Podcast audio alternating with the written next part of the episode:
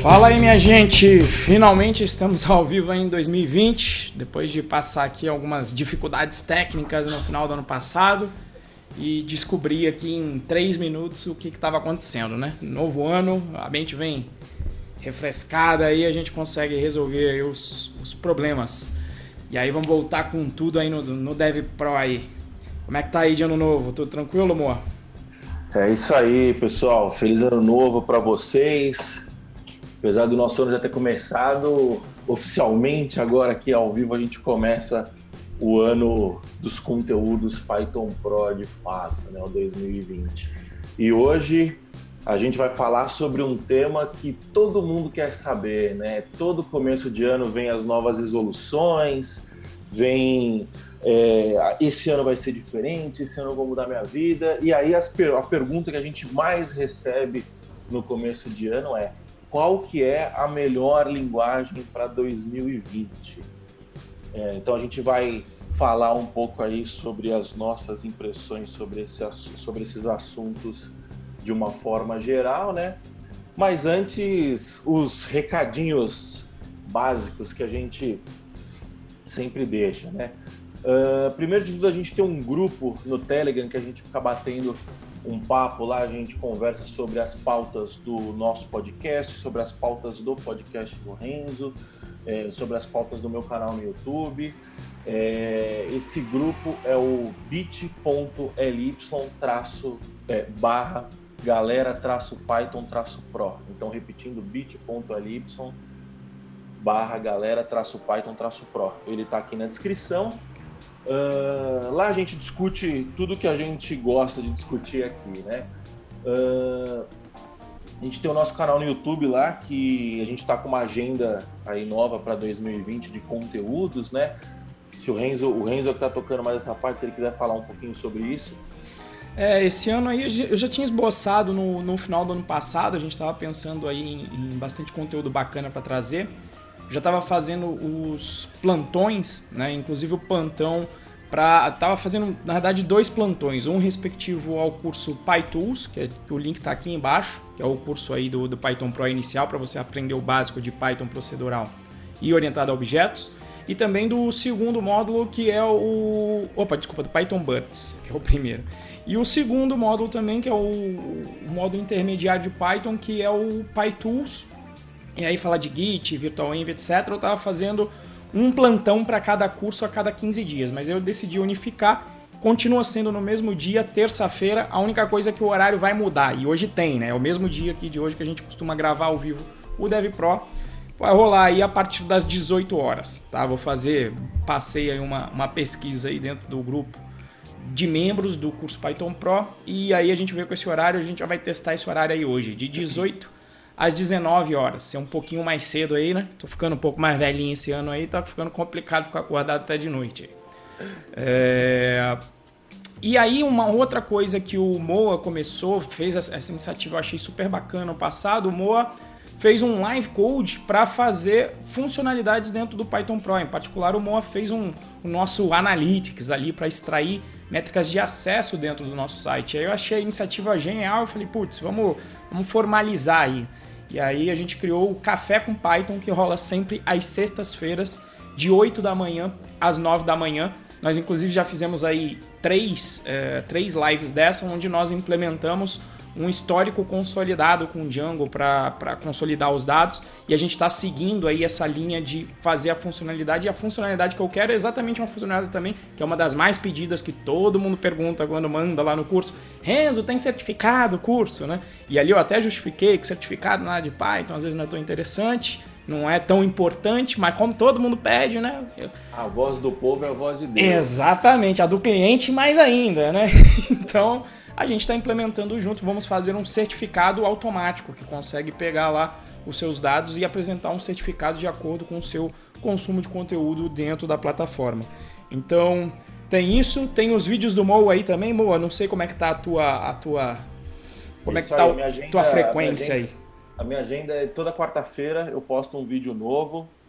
É, tá saindo em podcast também, fiz um o, o Emílio ele, ele participa dos nossos grupos aí também, ele fez a incrível gentileza de, de de formatar os áudios em podcast. Aí eu tô subindo um por dia aí, na calminha e tal. Então quem quiser ouvir também, é, tá aí, né? E é isso, né? Então acho que a nossa, a gente está com uma agenda muito forte de conteúdo esse ano. É, conteúdo terça, as nossas lives do, de gravação do podcast são sempre às terças-feiras, né? É, nesse horário aqui, 8, 8 e pouco da manhã. Então a gente tem conteúdo terça de manhã, a gente tem conteúdo terça à noite, a gente tem conteúdo quarta, a gente tem conteúdo sexta de manhã. É, eu também, é, volta e meia, estou mexendo também no, na plataforma. É, sempre que possível eu vou também fazer um live coding, bem no estilo Café com Python também. É, esses, essas entradas não vão ter horas específicas, né? Mas a gente sempre avisa aí nos nossos grupos. É, então, e Sabadão um compilado, né, amor? O Sabadão ainda tem um compilado. Isso, isso, isso. E Sabadão tem o um compilado de tudo que a gente manda no e-mail de vocês, explicando aí, dando uma introdução e, e, e divulgando o conteúdo. E a intenção é justamente para a gente montar em 2020 de uma forma que você consiga de fato se tornar um programador profissional. É para isso que a gente trabalha.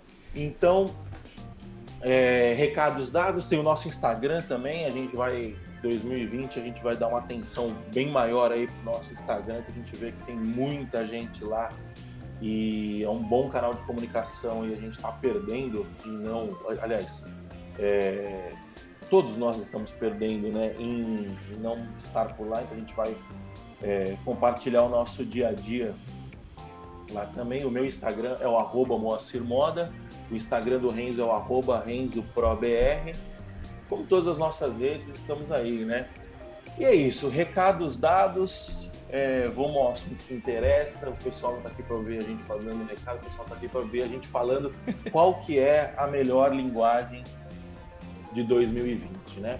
Bom, esse é um título, uma, uma, um tema meio clickbait, né?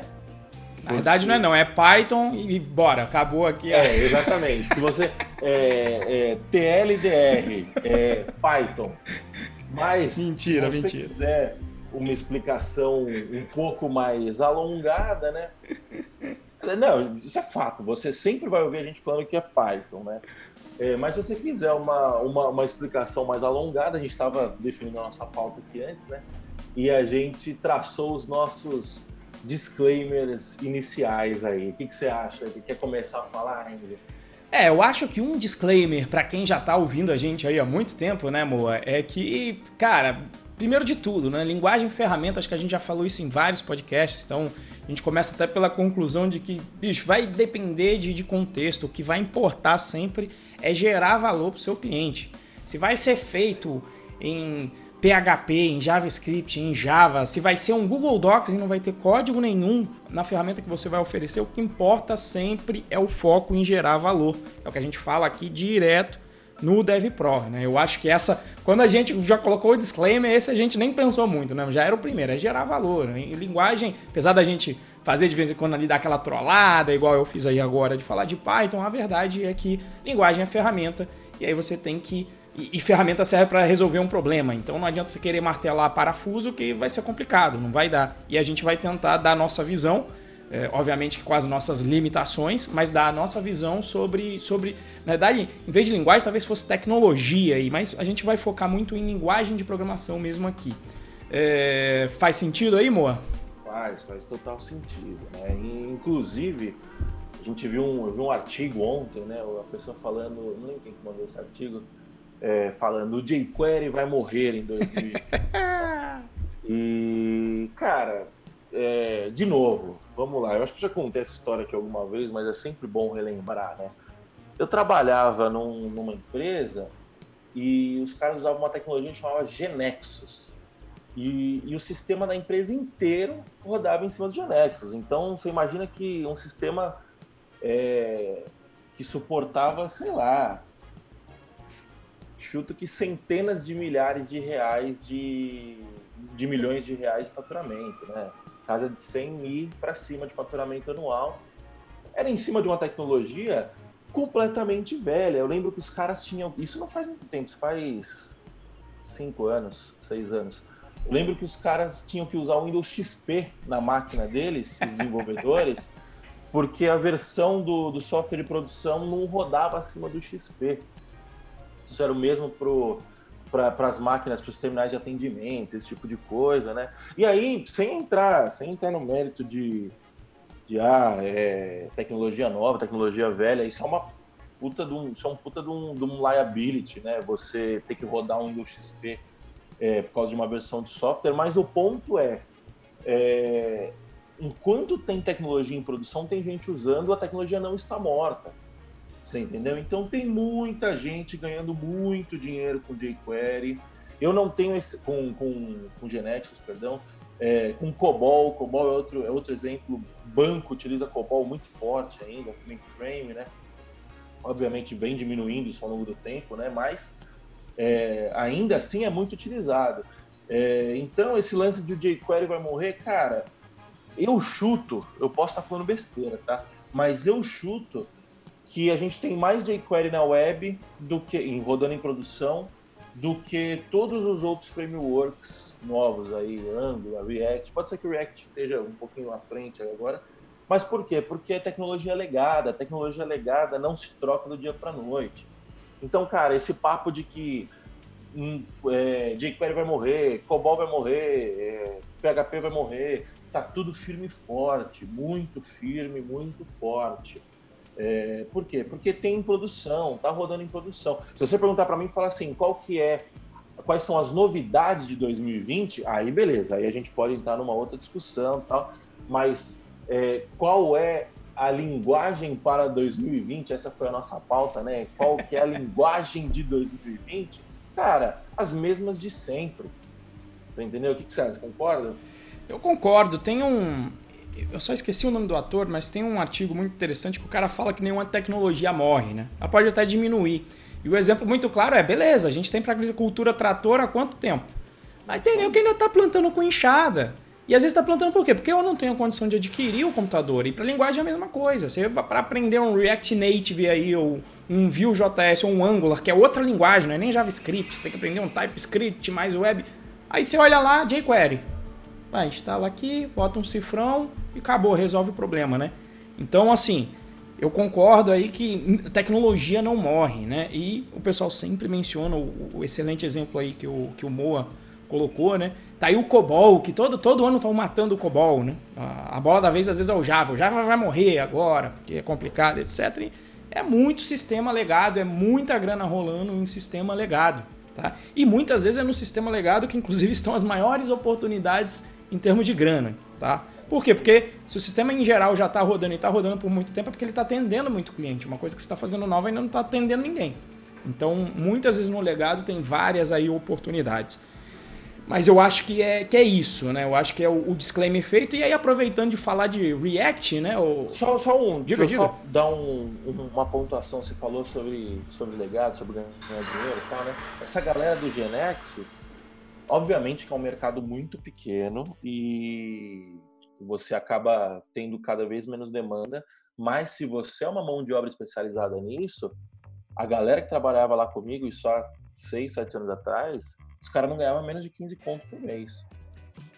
Você entendeu? É, beleza, você tá, você tá apostando aí numa contramão, num, num negócio que está diminuindo e, e, e, isso vai diminuir cada vez mais a oferta de, de, de, é, de trabalho, né? É, só que é o seguinte, é uma mão de obra especializadíssima. Então, você tem que ser estratégico no mercado, né? Uma das formas de você ser estratégico você está meio que criando uma reserva de mercado aí, porque ninguém está afim de aprender isso, você vai meio na contramão da galera, você está ganhando uma grana. É a melhor coisa a se fazer? Não. É a pior? Não, não sei também. Tem que ser. É, tudo tem prós e contras, né? Mas é esse lance. Eu, tava, eu vi um stories de uma. Agora indo totalmente na outra é, vertente. Eu vi um stories de um, de um cara ontem, alguém perguntou qual que é a melhor linguagem de programação para eu aprender agora cara virou e falou: Cara, aprende Elixir. É, porque eu não vejo nenhum programador que programa em Elixir ganhando menos de 15 mil por mês, mesma coisa. Entendeu? É, então, assim, é, o fim do disclaimer é: essa, como que se responde qual é a melhor linguagem para 2020? Para 2020? Depende. e Mas a gente... aí, vamos, agora a gente vai passar por algumas linguagens aí, né? É, agora a gente vai parar de ser político e a gente vai, em, em fato, de fato, afirmar algumas delas, né? E às vezes até essa afirmação, né, Moa? Você fala, tá ganhando às vezes 15 pau agora, aí você decide investir em Elixir, mas uma galera pensou em. viu o vídeo e falou, porra, agora eu vou investir também. Aí na hora que você chega, que você aprendeu, aí o salário já caiu porque uma galera já, já, já aprendeu também, né? Então tem que, tem que tomar cuidado aí com essas, com essas previsões aí do futuro, né? E, e aí a gente já começa, acho que falando de Elixir aí, React me lembra muito de hype, né? E eu acho que essa é a primeira coisa, a gente já fez um episódio, devia até ter pensado o número, mas a gente já fez um episódio de como lidar com esse mundo de informação, né? Então cabe mencionar aqui de novo para tomar cuidado com as hypes, né? Quer dizer, eu estudei Angular, era Angular 1. Porra, veio para revolucionar a internet, resolver todos os problemas, veio para matar o jQuery. Isso lá em, em 2013, se eu não me engano. Cara, daqui a pouco veio, daqui a pouco veio o Angular 2, que não tinha nada a ver com o Angular 1, outro framework já está no Angular 5, já veio o React, já veio o Vue. E quem fez essa aposta de não, o Angular 1 vai ser aqui a solução de todos os problemas e foi na hype, dançou. Meu conhecimento de Angular 1 agora só serve para sistema legado em Angular 1. Né? Já não serve mais para as tecnologias atuais, ninguém mais tem comentado sobre esse framework, porque ele já está defasado.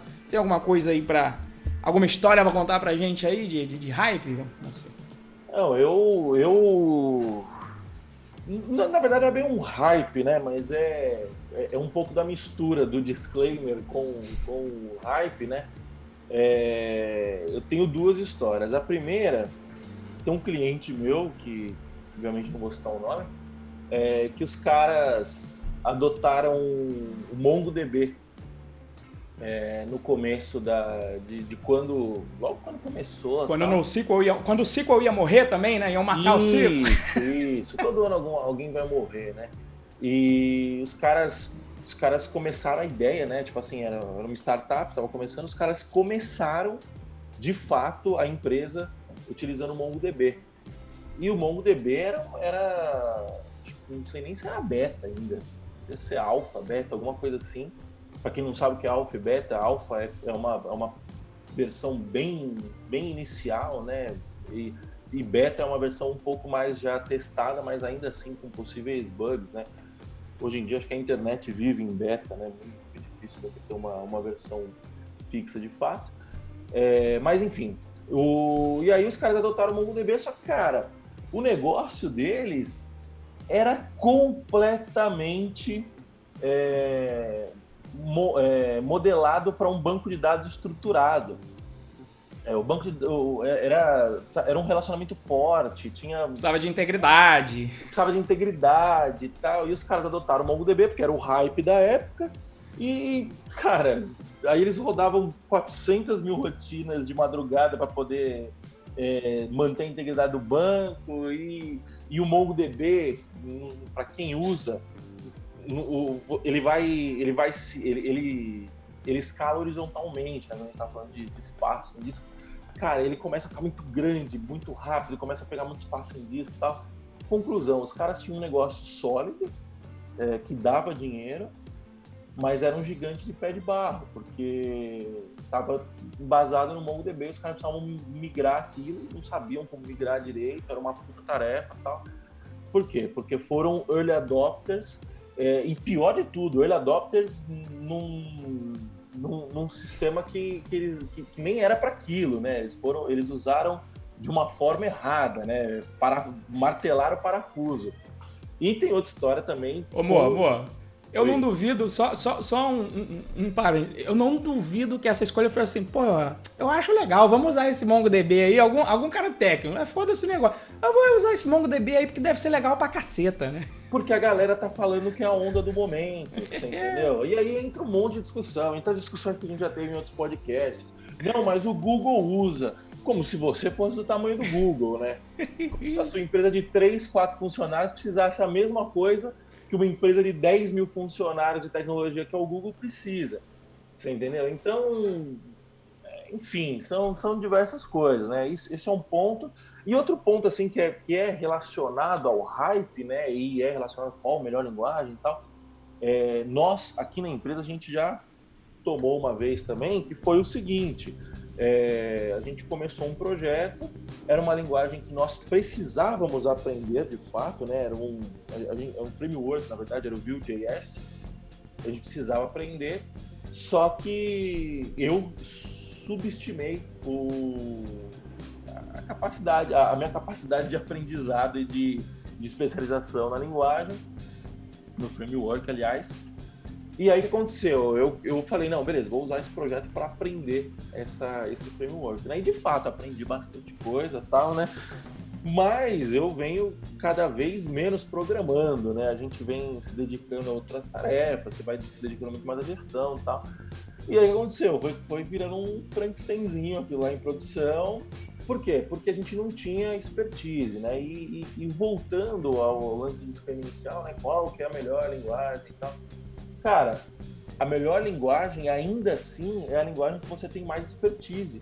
É a, a linguagem que o time tem mais expertise. E, e isso pode ser relativo. Eu conheço pessoas que criaram sistemas incríveis, tecnologias incríveis é, em Java, por exemplo. E eu seria totalmente contra. Só que por que eu seria totalmente contra? Porque não é minha expertise. Eu falo, não, tem que ser Python, isso. Por quê? Porque é o que eu manjo. Então, um sistema bom pode ser construído básica, praticamente falando, em qualquer linguagem. Você entendeu? É, então, é isso, né? Você tem alguma história de hype, alguma história de cagada?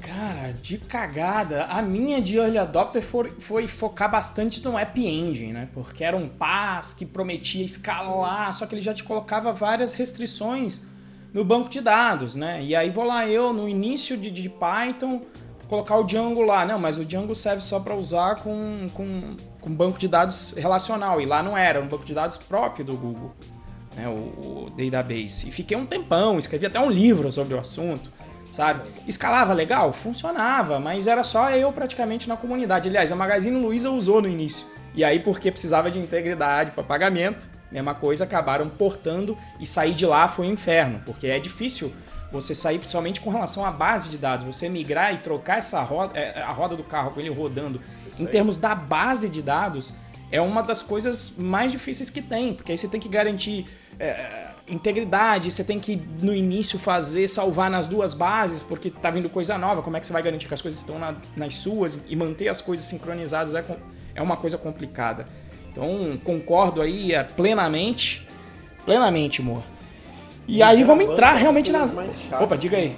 Desculpa, migrar banco é uma das coisas mais complicadas e chatas que existem no mundo. Migrar tecnologia é fichinha para migrar banco. Migrar dado. Ué, a gente fez a migração aí do MailChimp pro Active Campaign agora, como vê que não importa, né? Active Campaign é feito em PHP, o MailChimp eu nem sei no que é e também não me interessa. Mas é melhor de se usar. E, putz, a migração deu uma dor de cabeça, mandei e-mail para quem não devia, na hora de segregar lá as mesmas coisas, é difícil fazer um deparo, então é, toda a migração é complicada. Então, principalmente no banco, é, é, a parte. Eu já sou conservador por natureza em termos de tecnologia, né? Eu, eu, brinco que eu nunca pego a alfa e a beta. Eu deixo quem tem tempo livre, quem gosta de ficar tunando, eu falo, tuna isso aí lá pela versão 5 da parada, né?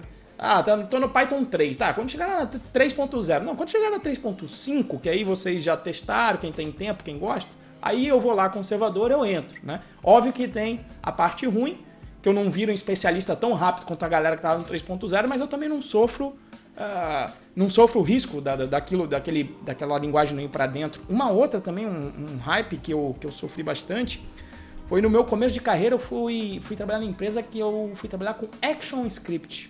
Era o Adobe Flex. Puta, ia matar a internet, ia matar o HTML, CSS, JavaScript. Realmente funcionava lindo em todos os navegadores, da mesma forma, numa codificação que o ActionScript era muito melhor, inclusive, que o JavaScript era mesmo. Só que, cara, a página já ficava assim, com 3 MB na largada. Isso em. É, foi o Google que matou o ActionScript. Né? Então, acabou com Flash, né? Então, assim, é, é, de novo, fomos no hype e teve um produto que não rodou porque estava com ActionScript, era para atender o setor de medicina na época.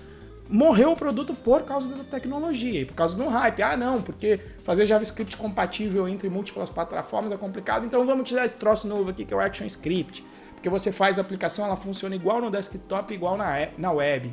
Né? E realmente, muita coisa da ferramenta era boa, mas morreu. Morreu. Né? Hoje em dia deve ter pouco sistema rodando em Flash e, e ActionScript. Não tem. Toda vez, que, toda vez que eu vou abrir o meu, o meu Google Chrome, ele aparece uma mensagem. Nós vamos cortar o suporte do Google Chrome dois, do, do, Flash no Google Chrome em 2020.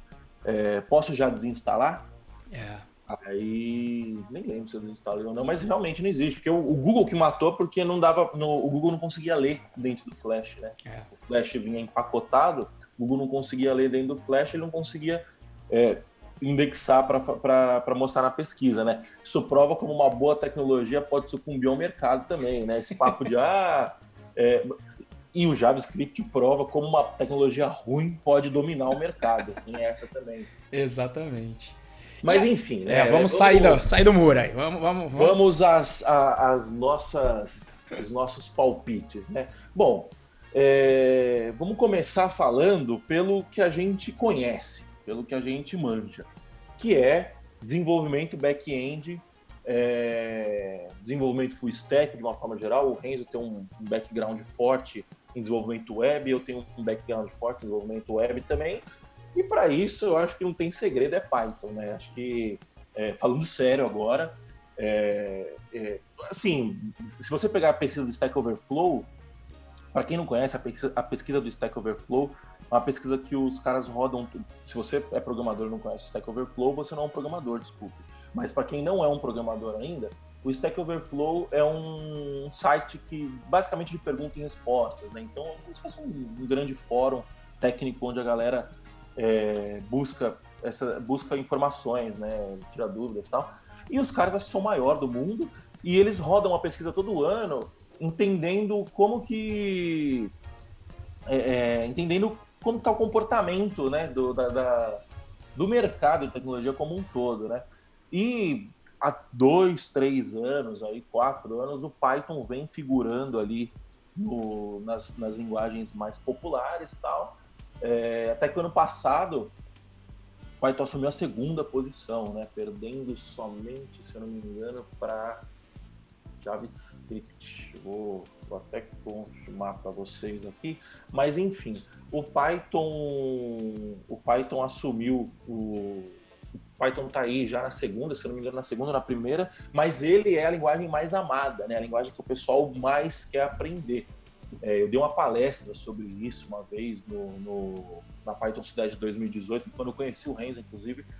E, cara, não, não tem segredo. Beleza, vou, pode ser que, olhando para o mercado, o JavaScript ganhe ainda, né? Eu acho que o JavaScript deve ganhar assim, meio disparado. Então, se você quiser, é, ah, o que, que o mercado está pedindo? Eu acho que o mercado pede mais JavaScript do que Python, né? É, não JavaScript, mas Node, é, até o JavaScript com o JavaScript você vai para React, também vai para Front, né? Mas é, o mercado ainda pede mais do que isso. Só que é, isso é o lado bom e o lado ruim, né? Porque se o mercado pede e a galera está especializando nisso, significa que você tem mais que hoje você tem mais ofertas de vaga em Node.js, provavelmente, do que em Python. É, mas, se você olhar daqui, se você olhar a história do Java, por exemplo, há 5, 7 anos atrás era assim também. O mercado pede Java. E aconteceu. Um monte de gente se especializou em Java. E aí o que aconteceu? O preço, o salário da galera de Java foi lá pro chão. Por quê?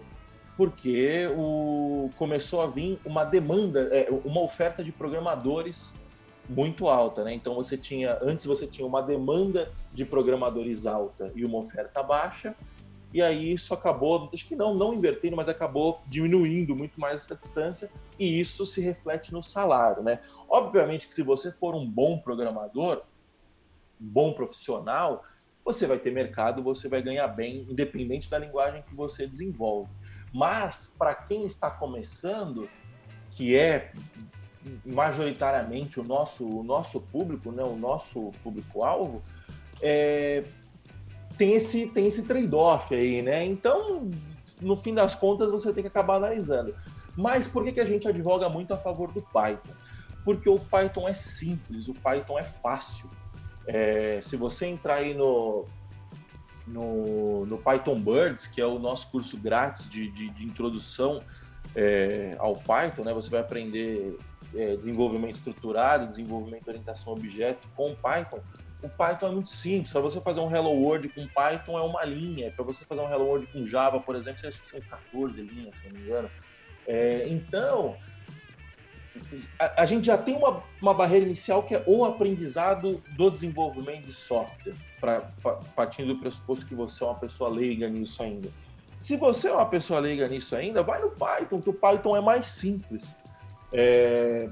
Você acha que faz sentido, Enzo? Tem alguma coisa a complementar? É, o, o Gilson colocou aqui, e, e, é verdade, né, Gilson? O tipo, a procura para Python, para o web, assim, web é consolidado, né? Web é, não é, a gente está falando, inclusive, né? Eu acho que aqui a gente pode só comentar também, né, Moa? Porque não é novidade. Tipo, web, meu amigo, aprende o, o core de web. Você escolhe, você pode escolher a de back-end. Vai lá, escolhe. Pode ser Python. Python é uma excelente, uma excelente escolha e é o que a gente trabalha. E eu gosto. É a minha especialidade, a do Moa. A gente recomenda. Recomendo. Mas, por exemplo, você pode ir com PHP.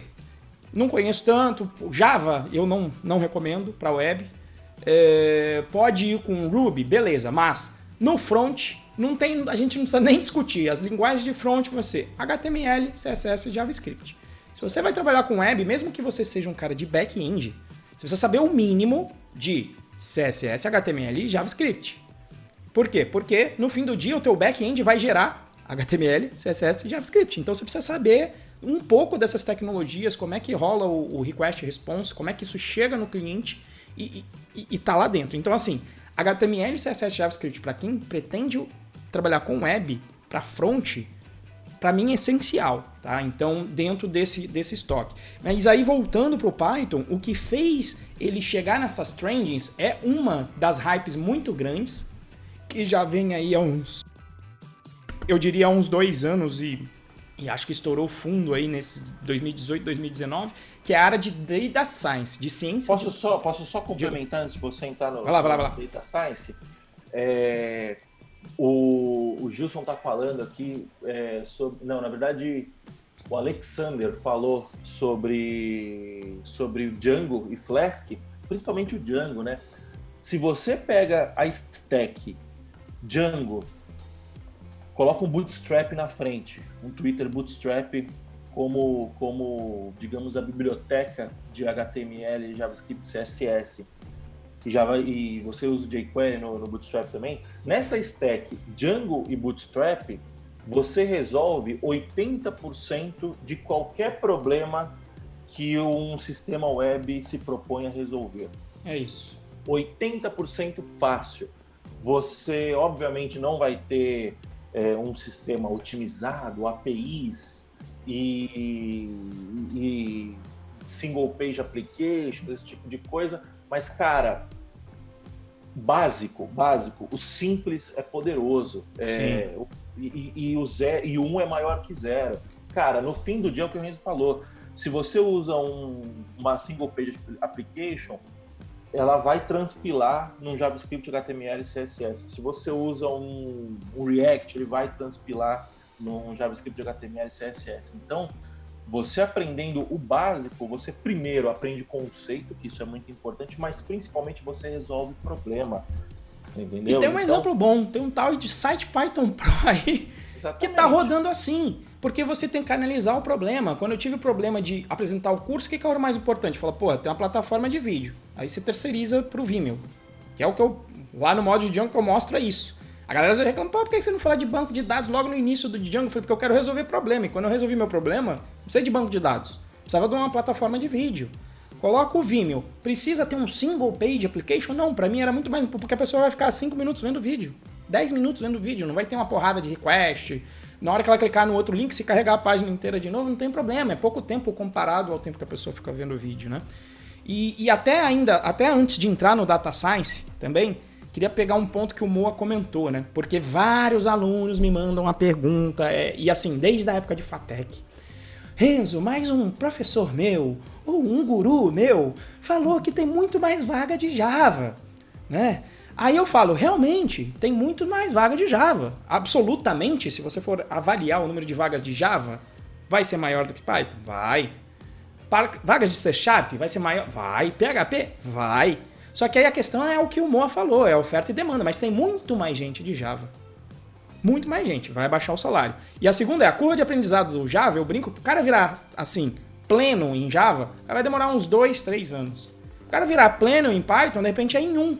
Então qual é a evolução salarial? O que eu vejo em Python é tem, tem menos vaga absoluta? Tem. Mas também tem muito menos gente, proporcionalmente, que sabe programar em Python.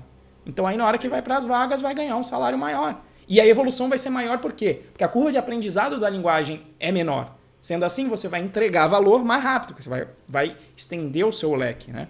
E assim, é, durante a pesquisa, eu acho que foi até no vídeo do, do Deschamps, né, Moa, que ele falou das linguagens de programação, quando ele analisou o Python, a trending, no Stack Overflow, ele separou em Web e Data Science, que é a outra grande hype que a gente vai entrar. E a razão do Python ter crescido, em termos de linguagem, foi por conta do, da ciência de dados. Muita gente entrou, né? O, o back-end continua ali firme, forte com a participação dele, mas o que fez a curva do Python lá para cima é o data science que a gente colocou até como, como uma, uma, uma tendência né, que já vem crescendo há muito tempo, e aí o Python entra de novo. E é uma das outras vantagens também. Ah, vou começar pelo back-end com Python se eu gosto de web. Por quê? Porque também se depois eu precisar fazer alguma coisa de data science, existem aí as, as bibliotecas aí, o Python virou praticamente a linguagem de, de fato para data science. Você tem N bibliotecas para fazer coisas interessantes. Você tem um Pandas, que seria o Excel para o programador. Muito mais poderoso, consegue fazer tudo que você faz no Excel, consegue fazer no Pandas muito melhor, muito mais eficiente. Você tem NumPy para fazer cálculo numérico, você tem uma porrada de biblioteca de data science que vai estar tá lá no Python. Então, se, por exemplo, o, o viés do curso Python Pro é engenharia de software. Então, você aprende as ferramentas de Virtual Env, etc. Então, depois que você sabe isso, você monta o teu ambiente e fala, não, agora eu quero trabalhar com ciência de dados. Você vai lá e vai dar um, um pip install, ou utilizando pip, env install, a não, biblioteca não, não, o que você faz? Google Colab. Ah, também, melhor ainda, né? Escreve Google Colab, você vai abrir um Jupyter Notebook sozinho, é, sem precisar instalar nada, sem precisar, sem precisar fazer nada. E já era, você está usando, você já tem o Pandas, já tem o NumPy, está tudo pronto lá. Entendeu? Você não precisa fazer setup de nada. E assim, é, e, e, aí é que tá, né? E esse, para mim, é, é, a gente falou de tomar cuidado com a hype, é só tomar cuidado com isso, porque muitas vezes o pessoal procura por Python por conta da ciência de dados, chega lá no curso, ah, é um curso de data science. Não, não é um curso de data science, é um curso de Python. Você vai aprender engenharia de software. E aí o que, que começa a acontecer? Muita gente que aprendeu ciência de dados assim, né? Vai no Colab, vai no Jupyter. Aí, só que tem um problema com essas abordagens, né? Serve se você vai fazer uma análise e você depois não vai fazer mais nada com isso. Por exemplo, a galera de. Cabe muito bem, que é o que tem acontecido muito com os cursos de ciência de dados para jornalista. O que o jornalista vai fazer? Vai pegar aquele dado, vai analisar naquele momento, vai tirar uma foto daquela informação, vai escrever um artigo baseado naqueles dados, acabou. Agora, o problema passa a ser quando você tem que fazer, sei lá, uma análise de crédito dentro de um site. Você vai fazer isso todo dia. Né? E aí é a parte que o Colab não vai resolver, né? Você vai ter é, que. Isso, você vai precisar da engenharia de software para colocar isso em produção, ou seja, para resolver esse tipo de problema, e o que é muito comum, a pessoa precisa saber disso. Então é o que a pessoa às vezes vem buscar. Então o meu, o meu, a minha, o meu parênteses aqui é que ciências de dados, né, envolve inclusive várias áreas. Né? Tem a parte de montar o algoritmo com, com inteligência artificial. Tem e assim para chegar nesse momento aqui de analisar os dados, você precisa ter os dados que eu coloquei aqui o parênteses de tem que ter um dado, uma preparação de dados. Você precisa saber acessar uma base, em geral, um, um SQL da vida, um NoSQL também, precisa aprender a processar tudo isso. Né? E, e aí, é o que eu tomo cuidado, é a galera quer começar com ciência de dados, já vai lá e já vai sair. Mas, cara, tem todo esse processo que você precisa saber. E muitas vezes, nessas etapas de preparação de dados, você precisa saber um pouco de complexidade de algoritmos, que você vai tratar com a massa de dados grandes. Em geral, é uma coisa que você aprende mais com o tempo e mais na experiência, mas a galera quer começar por ciência de dados. Eu acho que é possível, mas é bom tomar cuidado porque às vezes faltam esses fundamentos que a pessoa só começa, ah, vou fazer um algoritmo aqui de aprendizado de máquina. Tá, e cadê os dados? Ah, não, estão no banco de dados, mas são milhões. Como é que você vai processar? Ah, vou botar na minha máquina, vai demorar quanto tempo? Não, vai demorar cinco anos aí para processar esses dados. Então, as, eu, o que eu vejo é um bom cientista de dados, ele costuma ter um tempo para aprender todas essas ferramentas aí, ter pelo menos um, uma experiência para poder produzir esses resultados. Faz sentido aí, amor? Faz, faz sentido. E aproveitando o gancho, o Alexander perguntou aqui, ele, ele, falou, ele comentou que o R é muito mais eficiente, disseram para ele que o R é muito mais eficiente que o Python para ciência de dados. Eu não sei, é, nós não somos cientistas de dados, né? É, o R, eu sei que o R era a linguagem para análise de dados antes do Python se tornar esse raio. É, por que, que eu acho que o R perdeu? Primeiro, porque eu já vi alguns, alguns trechos de código em R, aparentemente é bem complexo, é, lembra muito assim. Ele é muito mais matemático, né? Ciência de dados é, é matemática em si, né? Mas não é algo assim tão palatável para nós afegões médios, né? Afegãos médios. E principalmente, por que, que o Python tomou a frente assim absurdamente? Porque o Python junta os dois mundos, né? O Python ele junta, você consegue preparar dado com Python, você consegue é, analisar com o Python, você consegue montar o, a apresentação em um, em um com framework back-end, Django, por exemplo, com Python. Então, assim, o Python acaba abordando a cadeia de ponta a ponta. Você entendeu? Então, é, converge com o que o Renzo vem falando, que é, você vai. Isso é um pouco do que o JavaScript faz para o desenvolvedor full stack, que é o cara que vai saber mexer com Node e vai saber mexer com React, porque é a mesma base. Então eu acho que o, o Python ganhou essa, o mercado de data science por causa disso. E com machine learning também, né? Se você quiser um pouquinho mais além, as grandes linguagens de, de as grandes ferramentas de machine learning estão em Python também, né? Então, é, a gente que... colocou até o R aqui, né? Dentro do Data Science a gente até mencionou Sim. o R aqui na pauta, só que quando eu conversei com o pessoal de R, por exemplo, algumas coisas que são simples em qualquer linguagem de programação, e aí, Alexander, de repente você pode confirmar para a gente aqui no chat, por exemplo, falaram que é, é complicado você particionar o seu código, porque não é só criar um módulo como um Python, só a criação de módulo já é complicado. E se isso for complicado, uma coisa tão básica, né? É, você, para fazer um projeto maior e que precisa rodar e com essa frequência, tem esse problema. Né? E assim, com, com relação à performance, eu já duvido um pouco. Também não sou especialista, vou falar aqui só de, de da observação. Porque uma outra razão do Python ter bombado em data science é que é o seguinte: não foi reinventada a roda. Ele roda, até onde eu sei, com bibliotecas que vêm sendo utilizadas em ciência de dados, o que se diz agora como ciência de dados e análise de dados, há muito tempo. Tem tem biblioteca em Fortran por trás, tem o biblioteca em C por trás. Então, o NumPy, para fazer lá as multiplicações de matrizes dele, né, ele usa o C por trás, não é o Python. Para quê? Para ganhar performance. E aí o que, que você está fazendo? Onde eu preciso de performance, alguém especialista nisso vai lá e constrói um módulo para você em C, mas te entrega isso em Python, que é uma linguagem muito mais palatável, fácil de aprender. Né? Por exemplo, eu fui em uma palestra no um TDC em que foi um astrônomo falar de como é que como é que era calcular, como é que eles sabiam a existência de um planeta, explicou ali a lógica. Ele falou: olha, na realidade, quando o planeta passa na frente de um Sol, né, diminui a intensidade de luz, porque ele está fazendo. tem aquela sombra por causa do planeta. Então, por conta da frequência que isso fica piscando, a gente tem ideias, tem um planeta ali, e ele falou: ó, tem esse algoritmo para conseguir medir esse tipo de coisa, para conseguir fazer análise dessa emissão de frequência de luz e chegar lá e a gente tem que processar muito. E alguém fez essa pergunta: ah, mas Python não é lento? Falou: não, porque aí eu uso o PyCUDA, que usa a biblioteca CUDA por trás que roda dentro do, que vai rodar dentro da tua placa de vídeo. E aí alguém perguntou, mas por que você usa Python se é lento? Falou, ó, não vai ser lento por causa disso. E a outra razão é a seguinte, os meus alunos são astrônomos, não são programadores. Assim como na ciência de dados vai ter muita gente. O meu aluno é jornalista, ele não é programador. Então, você oferecer um, uma linguagem que a curva de aprendizado é pequena, quando a pessoa não é um programador, e ela vai se tornar ali, ela vai se tornar um programador, mas para resolver um problema específico dela, eu acho que é aí a grande sacada do Python, porque ela cresceu e agora tem é, criado esse amálgama de tanta gente. E eu colocaria ainda como um ponto, um diferencial grande é que a comunidade Python também é fantástica, né? Super acolhedora e em outras linguagens, ah, ah, o cara não é programador, então não pode falar aqui, né? Não, não vai participar, não vai conseguir contribuir. Sim, sim, sim. E isso é uma, uma, uma, feature aí de Python que, que a gente colocaria. Quer acrescentar mais alguma coisa aí, Moa? Ah, isso aí, o, o, esse lance de não inventar roda é muito importante, né? Tem o PySpark também, que é outro exemplo muito forte disso. O pessoal vai fazer análise.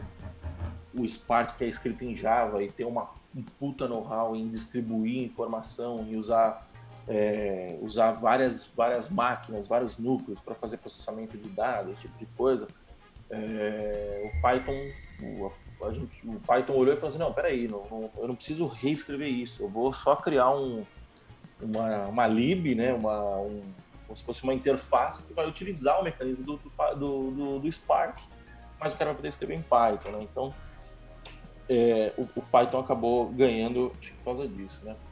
Bom, seguindo aqui, vamos continuar na, nas linguagens, né?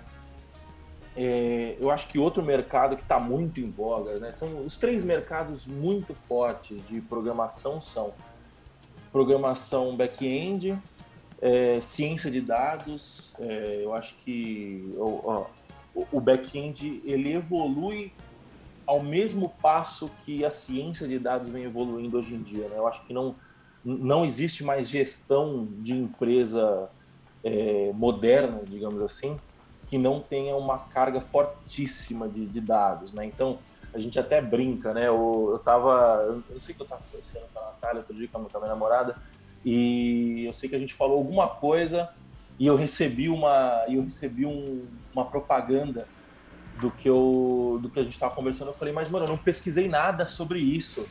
Como como que isso como que isso veio parar na minha na, na minha timeline o meu celular está me ouvindo não é possível né e assim não descarta a possibilidade que ele esteja me ouvindo né? eu acho que seria muita ingenuidade me colocar a mão no fogo para falar que não mas o que eu acho mais provável na verdade é que os caras usam meta informação né então eu tô rolando meu feed lá no Instagram de repente eu fiquei dois segundos a mais em cima de uma foto é, isso é coletado, isso é armazenado.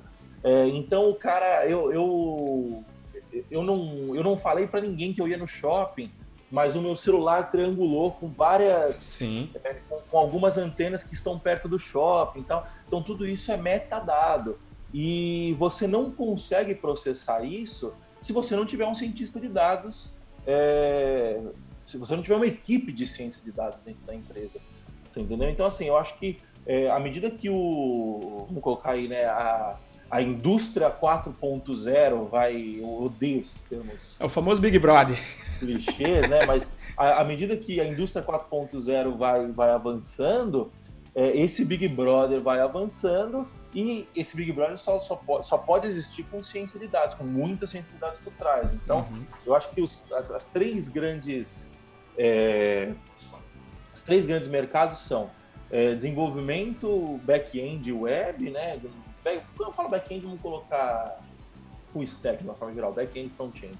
Desenvolvimento full stack. É, pode colocar back, front e ops aí, né? Que é o tal do, do, do DevOps ali também, Sim, todos esses mas três o ops, o ops eu ainda não acho que sejam, porque a, a tendência é que os serviços é. vão, venham cada vez mais é, absorvendo o ops, né? Mas é, eu acho que forte mesmo, é full stack, desenvolvimento, é, ciência de dados e desenvolvimento mobile, que eu acho que é a última coisa que a gente tem para falar aqui. É, primeiro, mais um disclaimer, nós não trabalhamos com isso, né? Eu não, eu nunca trabalhei, as vezes que eu me meti a, a entrar em projetos com, com desenvolvimento mobile foi muito difícil, é, eu não tenho esse know-how, é, são, são fluxos de desenvolvimento totalmente diferentes, são formas de deployment totalmente diferentes, você é, você não consegue fazer um processo de, de entrega contínua, de entrega contínua de forma da mesma forma que você faz para web. Então assim, a gente não tem esse know-how, o Renzo, pelo que você também não tem esse know-how, né?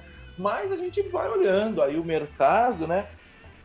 E assim, uma solução que eu vi, que eu vim ouvindo há muito, é, principalmente no ano passado, eu ouvi falar bastante disso, foi o React Native, né? Por quê? O React Native ele acaba sendo o, o cara que, que, que joga em todos os campos, né? Então, se você pegar o JavaScript do React, você, você vai conseguir montar um back-end com o JavaScript do React.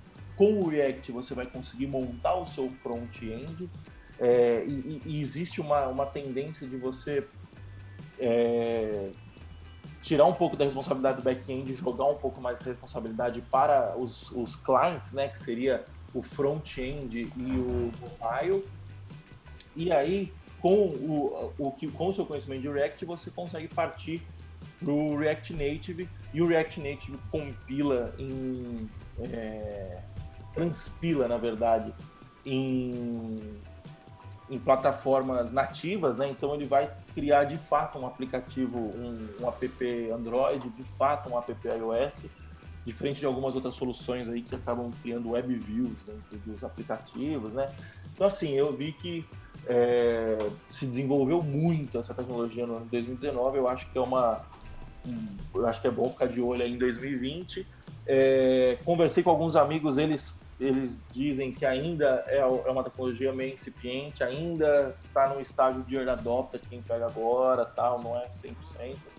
É, mas eu acho que vale a pena ficar de olho, né?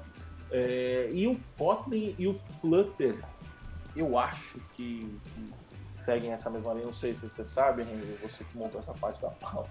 É, eu, eu coloquei aqui o Kotlin também ouvi falar, mas aí como linguagem, o pessoal agora tá falando até de Kotlin no back-end, né? Porque na realidade eu fui fazer, eu fiz um aplicativo pessoal para entender esse mundo de web, aplicativo de finanças, é, para entender e justamente essa foi a minha conclusão, né? Quer dizer, você não pode fazer uma entrega contínua com, com web. Por quê? Porque senão vai ficar aparecendo pro cara toda hora que ele abre o web tá atualizando lá, né? Toda hora, toda hora. Não, não é uma boa experiência. E é ruim porque você não consegue testar rápido o, o, o mercado. E aí, o, e assim, eu, eu programei 5 anos de Java, eu diria lá de pleno parceiro em Java. O Java do Android não é o Java padrão do, do, servidor. O fluxo das coisas é diferente. Nem a porcaria do construtor do objeto é usado direito lá. Então, o Java tem esse dom, né, de, de criar linguagens dentro da. Pois é, é, é, é, outro Java ali, é outro fluxo. Como você falou, você tem que passar a entender as ferramentas de build para você fazer. Assim, demora para você entregar, entregar aquilo. E tem o sofrimento da linguagem em si, pelo menos por isso. E eu fui aprender porque eu falei, beleza, eu só vou aprender. A linguagem eu já sei, a sintaxe. Então ainda tem a dor de aprender essa sintaxe. E me parece que aí o Kotlin veio para suprir essa necessidade aí de, de conseguir se programar não em Java para o Android. Já existem as tentativas, como o Moa falou, de ter inclusive programação híbrida. O pouco que eu vi também, qual que é? Às vezes você quer usar alguma coisa, você quer fazer um aplicativo só, você quer economizar, né? Você não quer ter, você não quer ter uma equipe que tenha que fazer a parte do, do, do iOS lá, do Swift, que a gente poderia ter colocado aqui também, uh, e, e, ter outra equipe para fazer o Android, né? Porque isso custa caro. Mas, de certa forma, quando você está trabalhando com aplicativo, se você precisa de coisa nativa, você vai ter que dar uma tunadinha, né? Você tem que às vezes dar, ó, se estiver no iPhone, use este código, se não estiver é esse. Até porque a interface tem que ser diferente. Até em UX você tem que pensar, porque por exemplo, o Android tem um botão de voltar. Então você não precisa ter um botão de voltar no, no aplicativo. E se você tem é meio uma má prática para o usuário de Android. Ele nunca vai ficar procurando um botão de voltar dentro do aplicativo. Já no iPhone nunca tem, então você sempre tem que ter um, um botão de voltar lá. É, e, e, assim, o Flutter segue a mesma pegada, pelo que eu entendi, só que é com uma linguagem diferente, que é o Dart, que era outra linguagem que ia matar o JavaScript. Todo mundo quer matar o JavaScript, era outra linguagem que ia rodar no front, é ruim, né? no Google. Sempre vai matar, né? Sempre vai matar. E assim, pessoalmente, né, dar aqui também um, um, um disclaimer, e apesar de, da web ser é, é, web não, desculpa, de mobile, ser um, um setor grande e que gera, gera e ainda vai gerar muito produto, o que eu, por que, que eu, Renzo, não fui lá e investi, né? Primeiro de tudo, aquela mesma justificativa que o Moa falou. Mobile entrou na hype, todo mundo virou desenvolvedor mobile. Aí eu falei, putz, não vou entrar nessa hype, até porque aí eu, eu entro no nicho do nicho do nicho, né? Eu tenho que ser ou Android ou iOS ou usar um desses frameworks aí que também acabam sempre morrendo, né? Já passou Phone Gap, tinha um outro que eu... Cordova, enfim, já vi uns, uns dois projetos tentando ser o onipresente para gerar para as duas plataformas e morrendo. Né? Então, essa é a minha, minha questão. E uma outra é que, com a evolução da web, para mim, ah, tá? Vou fazer aqui uma previsão, vai ficar aqui, vamos ver o que acontece no futuro. É, você tem, por exemplo, o conceito de PWA, que é um website que você só coloca um arquivo lá dizendo o que, que, o, o, que, que o, o, o celular tem que baixar para aquilo, para as partes do seu site funcionarem offline. E aí, qual é a qual é, qual é a stack que você precisa saber? Volta para a web, HTML, CSS, JavaScript, back-end. E você tem um PWA que também vai resolver uma porrada de problema que você não precisa ter uma app para isso. E vai se portar como se uma app fosse. Você consegue instalar, você consegue ter o teu ícone, etc. E para mim, para mim, e aí eu vou, eu, eu, tenho essa, eu já fiz essa previsão e, e tanto eu acredito nela que isso, isso serviu de diretriz para minha linha de aprendizado. Eu não aprendi web porque eu acho que é o seguinte: a gente passou por um período desse, na minha opinião, quando você tinha os aplicativos desktop. Sim. Né? Aí com a evolução da web, né, aumentou a velocidade e passou a não fazer mais sentido. Todo mundo foi para a web e tem mercado até hoje de levar ainda essas empresas que estão no desktop lá de, de 1980 e estão fazendo essa transição para vir para a web. Na minha opinião, acho que vai acontecer a mesma coisa com o celular. Conforme a gente avançar em banda, vai fazer cada vez menos sentido você ter que fazer um aplicativo. Até porque aplicativo começa a ter limitação também, né? Tem, acho que tem uma pesquisa que a pessoa tem no máximo 30 apps. Puta, vem uma app lá, porra, veio mais uma, vem o Telegram. Se vem outra app de, de chat, você vai instalar? Aí não tem espaço, entendeu? Então eu acho que em algum momento a gente vai evoluir para o PWA acho que já está até relativamente maduro, para a gente poder fazer o mesmo movimento, sabe? Ah, esquece o desktop, não precisa mais porque a rede está rápida, eu não preciso mais ter esse acesso aqui offline do jeito que eu tenho, ou se Sim. precisar do offline eu vou conseguir é, tratar disso com PWA, porque no fato, a maioria das apps hoje em dia se comunicam com back-end para fazer a inteligência com a ciência de dados e poder te oferecer os ads, ou enfim, fazer aí as contas e, e pegar os seus dados para mandar para a rede, eu acho que a gente vai chegar nesse momento em que é, o, não vai fazer tanto sentido. E, e, tem uma razão filosófica também, que é o seguinte: eu tenho que, eu tenho que pedir permissão para o um marketplace. Eu fico na mão de um Google e de, um, e, e de uma Apple Store, sendo que a Apple Store ainda vai dizer se eu posso ou não de acordo com as diretrizes dela. E é então, é muito chato. É muito chato. Inclusive tinha esquema, né? Eu, apesar eu, eu estava envolvido em uma empresa que tem desenvolvimento mobile. Tinha até os esquemas do tipo, olha, é, para mandar para a Apple Store, manda de noite. Por quê? Porque de noite, quem vai fazer a avaliação é, é, vai ser lá na Índia, a galera da Índia. E a galera da Índia dá uma coxambrada maior na hora de passar. Então, assim, você tem uma web que, na minha opinião, ideologicamente não é livre. Você não pode simplesmente pegar o teu servidor e colocar lá.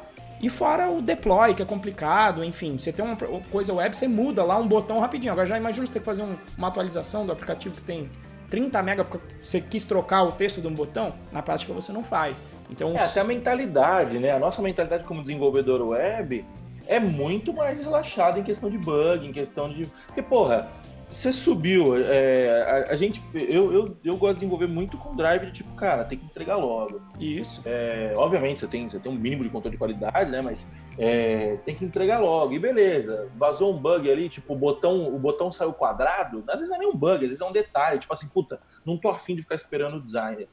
É, o botão ficou quadrado, sobe com o botão quadrado mesmo, depois arruma no, no, no, no, aplicativo você não pode fazer isso, porque cada um. Aí você vai ter que, aí você vai ter que mandar atualizar o aplicativo, aí você vai ter que contar com a boa vontade do, do, do usuário de atualizar esse aplicativo. Então é Sim. é chato, né? Eu, eu concordo 100% com você. Eu acho que o caminho vai ser o mesmo. O caminho é, o caminho do, do, do, desktop foi rumar para a web, tanto é que a gente tem não pegou, né? Mas a gente tem o, o Chromebook, por exemplo, que, que, é um sistema operacional basicamente só no, no navegador, né? É, e, cara, eu acho que vai arrumar também. Eu tava, tava procurando. Tava procurando apartamento para alugar outro dia. Não vou baixar o aplicativo do Viva Real, não vou baixar o aplicativo do Quinta Andar. Vai usar uma vez? É, tio, eu vou usar uma vez só, porra. Eu já fico puto de ter que baixar o da Smiles, porra, quando eu vou viajar, que, que não, não entra pela internet, entendeu? É, é eu, eu, concordo com você, mas Sim. Não acho que isso vai ser. Da noite pro dia. Da noite pro dia, eu acho que tem. E, e, com certeza o mercado não vai morrer. O que vai acontecer é que vai ficar cada vez mais especialista. Né? É. Então, é, o que vai acontecer? Em vez de você se tornar um desenvolvedor de um aplicativo para grande massa, digamos assim, você vai, você trabalhando com, com mobile, você vai acabar trabalhando para um, uma empresa que faz aplicativo de garçom, por exemplo, aplicativo de, de restaurante, o garçom tirar pedido. Isso. É, Funciona na intranet, pô. Funciona na intranet, o cara vai, é, o cara coleta assinatura digital, o cara da log que conecta, conecta, conecta, coleta assinatura digital. Então, assim, você vai acabar se tornando muito mais especialista, né? Já na web, não. É... Bom, acho que é isso, né? Você tem, tem alguma coisa para falar? Não, acho que é isso. E, e obviamente que eu estou olhando isso numa estratégia de, de, de, longo prazo. É o que eu falei, tem muito dinheiro para ser feito em, em, mobile. Acho que tem os casos que o Moa falou, porque, tipo, cara, por que, que o aplicativo da, da Smiles tem que ser. É, um, tem que ser um aplicativo você instalar? É, só crude ali, pouca informação. Você vai dar duas, três informações. Para que que precisa? Ainda mais que no aeroporto hoje em dia você tá com um Wi-Fi grátis. Coisa mais rebuscada que você tem ali é o QR Code para mostrar na hora de. Que é uma, né? que, que imbecil de você é. ter. Você não precisa, né? Então, assim, Exato. a tua app precisa de alguma coisa muito específica do, do, do, de acesso ao teu, ao teu smartphone. Por exemplo, sei lá, o Samsung Health. Ele pega quando eu estou fazendo exercício, então ele precisa estar tá rodando em background, ele precisa saber a minha velocidade para conseguir calcular lá o, quanto que eu estou gastando de caloria, quanto de exercício eu fiz. Então, é um caso específico em que ele está utilizando os vários sensores do celular para fazer alguma coisa. Agora, Smiles, Smiles está tá instalando para quê? Né? No máximo, eu acho que é para pegar mais dados, sabe? Para conseguir pegar meu GPS, para conseguir pegar mais coisas. Tipo, Facebook, que tem... Que dá para pegar pelo PWA também. Que dá para pegar pelo PWA. Um pouquinho mais complicado, mas dá. Mas você pega o Facebook, 500 mega de Facebook... Caralho, não, assim. Elas lançaram o Facebook Lite, porque. pra rodar no celularzinho mais zoado. 500 mega de. Porra, e não dá para desinstalar da porcaria do Samsung porque é nativo. Você consegue só desabilitar, você consegue desinstalar. Eu falo, cara, 500 mega aqui perdido. Eu nem, nem uso Facebook no celular. É, mas enfim. É, então aí você pega Instagram, porra, aí faz sentido. O cara tá calculando ali, fazendo os filtros, aí precisa um pouco mais de hardware, né? Fazer aquelas brincadeiras de colocar. É, orelha de, de, de cachorro, etc. Aí você está utilizando hardware mais, de forma mais profunda, né? Mas, enfim, essas são. Eu, eu coloquei essa de previsão até para ficar público, para em algum momento eu voltar, né? Poder voltar no futuro e falar, olha lá, ó, é. vi que estava certo, ou então falar, ó, falei merda, e aí o mobile bombou ainda mais aí nos próximos anos. Mas, mas essa. Bom, então. Resumindo aí o nosso, se você não prestou atenção aí no podcast, se você está prestando atenção agora, ou se você está na live com a gente que chegou agora, o resumo da nossa live é qual é a melhor linguagem para 2020? É Python. uh, então é isso, gente. Muito obrigado. Se vocês. A gente não tem indicação, né? A gente esqueceu de, de montar recomendações. Cara... Eu tenho uma recomendação aqui. Leia a pesquisa do Stack Overflow. Ela é muito interessante. Você consegue ter insights. Não é, não é algo real time, né? A gente está falando aí de uma pesquisa que, se não me engano, foi feita no no, no, no, começo do ano passado, no né, primeiro semestre de 2019, mas ainda assim você consegue ter um panorama muito bom do, do mercado e casa com o que a gente está falando aqui, né? Qual que é a melhor linguagem? Porra, a, a linguagem mais amada de 2019, que é Python, dificilmente vai se tornar mais odiada em 2020, né? Pode perder uma posiçãozinha ou outra ali, que eu acho difícil também, mas ali você consegue ter um bom panorama ali de pelo menos de médio prazo é, para o que está acontecendo no mercado da, da, tecnologia. Então entra no Google aí, escreve Stack Overflow Survey 2019, se eu não me engano. Você tem mais alguma recomendação aí? Ah, eu tenho uma recomendação muito boa. Tem um curso aí online. tem um curso aí online que ensina o Python básico. Se você quiser aprender, quer ver para você, tá lá iniciante, quero ver ou já sabe alguma coisa, tá aqui embaixo a descrição pro curso Python Birds, onde eu te ensino lá o Python procedural, o Python orientado a objetos que é para você ver aí o porquê dessa melhor linguagem, para você ver e comparar se essa curva de aprendizado é curta ou não. Então deixei lá o, deixamos lá né, o módulo gratuito para você testar isso. Então tem aí o link do módulo e também tem aí os recadinhos caso você queira participar mais aí, né, amor? Quer repetir aí os. Isso aí, é o nosso grupo de discussão. Só, só finalizando, se você tiver ouvido no podcast e não tiver o link na descrição, O endereço do Python Birds é python.pro.br barra curso traço de traço Python traço grátis. É, curso de Python grátis substitui os espaços por traço. Ou então escreve no Google Python Birds, Python Pro, alguma coisa assim que você vai, você vai encontrar. É, e voltando os recadinhos aí para quem não estava no começo, uh, siga-nos nas redes sociais, arroba Moacir Moda e arroba RenzoProBR, principalmente no Instagram, a gente está começando a dar um gás por lá também. Vamos soltar bastante conteúdo bacana por lá. Entre no nosso grupo de discussão que é o bit.ly barra galera Python Pro. É lá que a gente segue o nosso papo aqui, que a gente é, discute todos os assuntos, assuntos acalorados. Lá, lá, lá o, a discussão rola solta, obviamente sempre com muito respeito, muita discordância que é importante e a galera curte bastante. E acho que é isso, né? O, qual que era o link do. Tem, tem o canal do Python Pro também, que é o bit.ly barra canal traço Python traço Pro, é isso? Não lembro. Caraca, o do Bitly eu não sei que você criou esses links, mas eu sei que o canal também Renzo Pro BR. Acertei, aí, acertou? Isso aí. É, tem o nosso canal, se você quiser receber as novidades lá no Telegram, é bit.ly barra canal traço Python traço Pro. É, entra lá, a gente, toda vez que a gente vai entrar lá, toda vez que a gente lança conteúdo novo, a gente avisa por lá. E aí você recebe essa, essa informação lá pelo Telegram. E é isso, né? É isso, minha gente. Muito obrigado aqui para quem acompanhou. Só dar uma passada aqui no chat. O pessoal mandou muita pergunta, a gente foi lendo aqui durante um, um durante o chat aqui. Tá aí o Johnny, o Gilson, o Eric, Alface mandou um abraço aí, mandou um bom dia. Feliz 2020, Piranga, Vila Maria. Nunca, nunca. Vila Maria é o que manda no mundo. É, a Glaucia aqui que entrou também, o Alexandre, um uruguaio aqui mandou também. Pô. Quer dizer, não sei se é uruguaio, mas escreveu em, em, em espanhol e falou do, da tecnologia do Genex. Falou que ainda é febre no Uruguai ainda, amor. Genex está bombando no Uruguai. Tem muita é, eu vi. Eu, a, a, o, dono é uruguaio, se não me engano, a empresa que faz é uruguaia. Faz sentido então, né? Então é isso, pessoal. Muito obrigado aí pela atenção de vocês. Semana que vem, terça-feira, rola mais um Dev Pro. Siga-nos aí na, na, rede se você quiser ficar aí, é, quiser ficar atento sobre isso. Se você está vendo aqui no canal, você pode clicar aqui no sininho, é, clicar aqui no subscribe, apesar de eu achar que nunca funciona mesmo essas notificações, mas vai que. Se você quiser, entra aqui no canal também para você ser avisado. É Grande abraço. Valeu, pessoal. Um abraço. Até mais. Tchau.